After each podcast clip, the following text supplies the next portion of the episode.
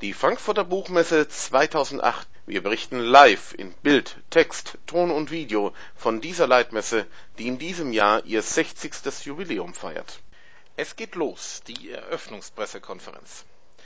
Auch die 60. Frankfurter Buchmesse nach dem Einschnitt des Zweiten Weltkriegs begann wie so viele vor ihr, nämlich mit der Eröffnungspressekonferenz am Vormessendienstag.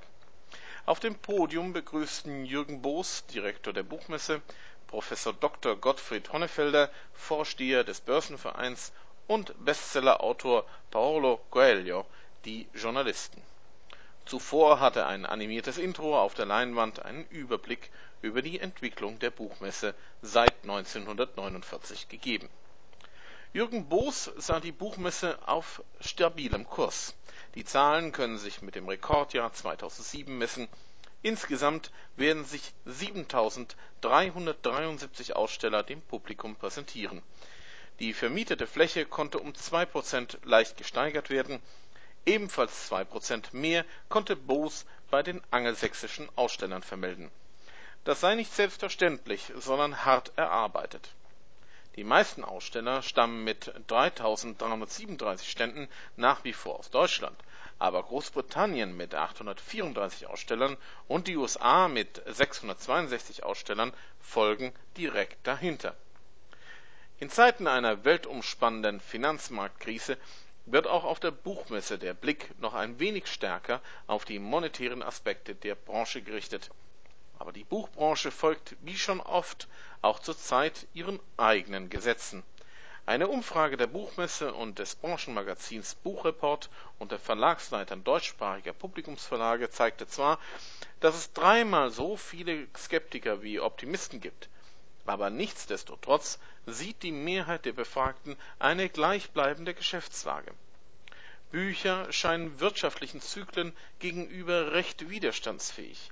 Ein Ausdruck der Tatsache, so Boos, dass sie nicht Luxus, sondern lebensnotwendig sind von den mehr als 400 Veranstaltungen an den folgenden fünf Messetagen dreht sich mehr als die Hälfte um ein Thema, das Verlegern, Autoren und Lesern wohl in Zukunft immer mehr begegnen wird, die Digitalisierung.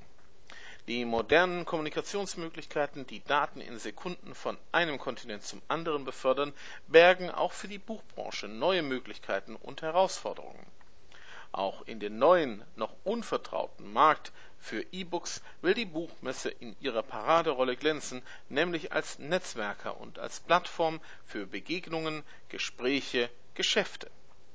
Zu den Aufgaben der Buchmesse gehört es aber auch, die Entwicklung gemeinsamer Regeln für diesen neuen Markt zu fördern Gottfried Honnefelder war vor allem ein Blick aus Sicht der Verleger, Autoren und Rechteinhaber auf die neuen Möglichkeiten der Digitalisierung.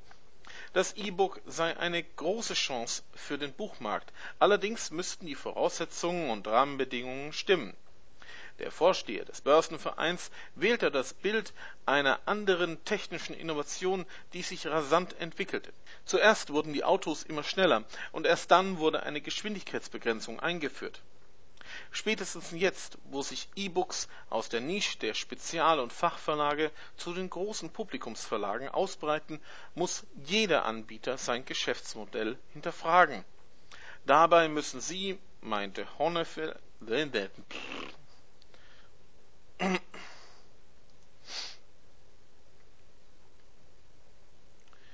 Dabei müssen sie, meint Honnefelder, auch bereit sein, sich von der direkten Finanzierungsweise Geld für Inhalte zu lösen. Auch buchgerechte Finanzierungsmodelle, die die Leistungen der Verlage auf indirekte Weise entlohnen, seien denkbar. Diese Entlohnung möchte Honnefelder jedoch sichergestellt wissen. Bildung, Wissen und Inhalte seien die Ressourcen einer modernen Gesellschaft, die geschützt werden müssten. Wer in einer Buchhandlung ein Buch stiehlt, muss mit Strafe rechnen. Wieso sollte das im Internet nicht gelten? Der Vorsteher des Börsenvereins vermisst hier Verständnis der Politik für diese Problematik. Die bisherige Gesetzeslage greife in vielen Fällen zu kurz. Außerdem habe die Politik nicht begriffen, dass ein Gesamtkonzept für den Umgang mit geistigem Eigentum und Persönlichkeitsrechten im Netz entscheidend sei.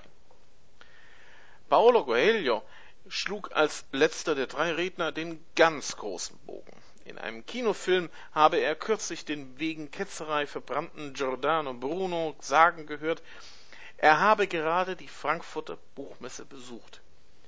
Heute, vier Jahrhunderte später, trifft sich die Welt der Bücher und der Literatur nach wie vor in Frankfurt. Besonders eine Erfindung hatte zum Siegeszug des gedruckten Wortes beigetragen, nämlich der Druck mit beweglichen Lettern.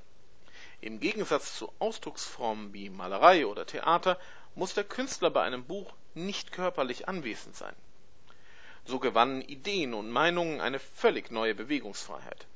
Heute erlebt der Austausch von Ideen und Meinungen eine neue Revolution, die neue, ungeahnte Möglichkeiten eröffnet. Nach der Abtrennung der Idee vom Künstler in Form des gedruckten, transportablen und vervielfältigbaren Buches wird auch das Buch selbst quasi entkörperlicht. Dadurch entfallen Herstellungs- und Vertriebskosten fast völlig. Wo früher Bücher gedruckt und verschickt werden mussten, kann heute ein Autor sein Werk als E-Book auf eine Website stellen. Von dort können es Leser aus aller Welt herunterladen und auch kommentieren. Diese Demokratisierung der Ideen, die mit Gutenberg begonnen hatte, hält Coelho für außerordentlich wichtig. Jeder kann im Web veröffentlichen, in Worten, aber auch bei Plattformen wie YouTube oder Blog Talk Radio, in Bild und Ton. Die Partizipation am Wandlungsprozess der Gesellschaft wird durch die neuen Medien erheblich erleichtert. Der brasilianische Bestsellerautor kann den Verlagen nicht viel Hoffnung für die kommerzielle Zukunft machen. Die Menschen tauschten das, was sie für wichtig halten, kostenlos untereinander aus und sie erwarteten, dass dasselbe auch für die Massenkommunikation gelte. Diese Umstellung falle den herkömmlichen Massenmedien schwer, meint Coelho. Als um die Jahrhundertwende Napster aufkam, nutzten die Manager der multinationalen Plattenfirmen nicht die Chancen der neuen Art des Austauschs, sondern schickten ihre Anwälte ins Feld. Das Ergebnis ist bekannt. Apples iTunes hat längst die traditionellen Musikverlage überholt und fast jedes Lied ist legal oder illegal im Internet zu bekommen. Das zweite Opfer des Internets sieht der Schriftsteller in der Film- und TV-Branche. Heutige Computer- und Breitband-Internetzugänge schaufeln einen Film in guter Qualität in wenigen Stunden auf die heimische Festplatte.